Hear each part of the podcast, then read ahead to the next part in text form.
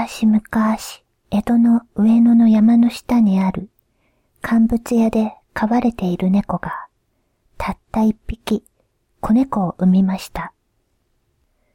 その子猫というのが、なんと人間が怒った顔そっくりだったのです。何日かすると乾物屋の主人は、なんとも気味が悪い、まるで人を恨んでおるような顔じゃ。これでは客も怖がって店に来なくなる。そんな猫、早くどこかへ捨ててこい。と、店の若い者にお寺の多い寺町に捨てに行かせました。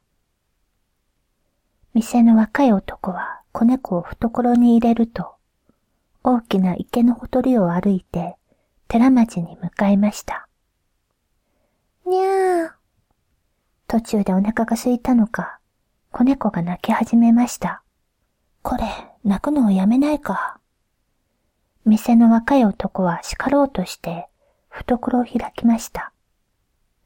すると子猫はいきなり飛び上がって喉元に小さな口を押し当ててきたのです。子猫はおっぱいを探していたのですが、それを噛みついてきたと勘違いした店の若い男は、わあ、なんだこいつ。と大声を開けて、子猫を振り落としました。男の叫び声を聞いて、池のほとりにある茶屋のおじいさんが飛び出してきました。なんじゃ、一体何事だ？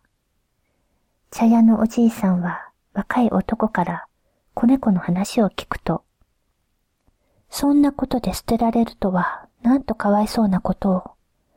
まあ、確かに少し変わった顔をしておるが、よく見れば可愛いじゃないか。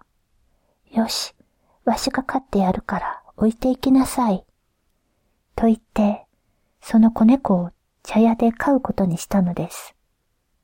さて、それからは、この子猫の顔が変わっているというので、わざわざ遠くから茶屋に見に来る人が増えてきました。子猫はお客さんを招いてくれる招き猫となって、池のほとりにあるおじいさんの茶屋を繁盛させたということです。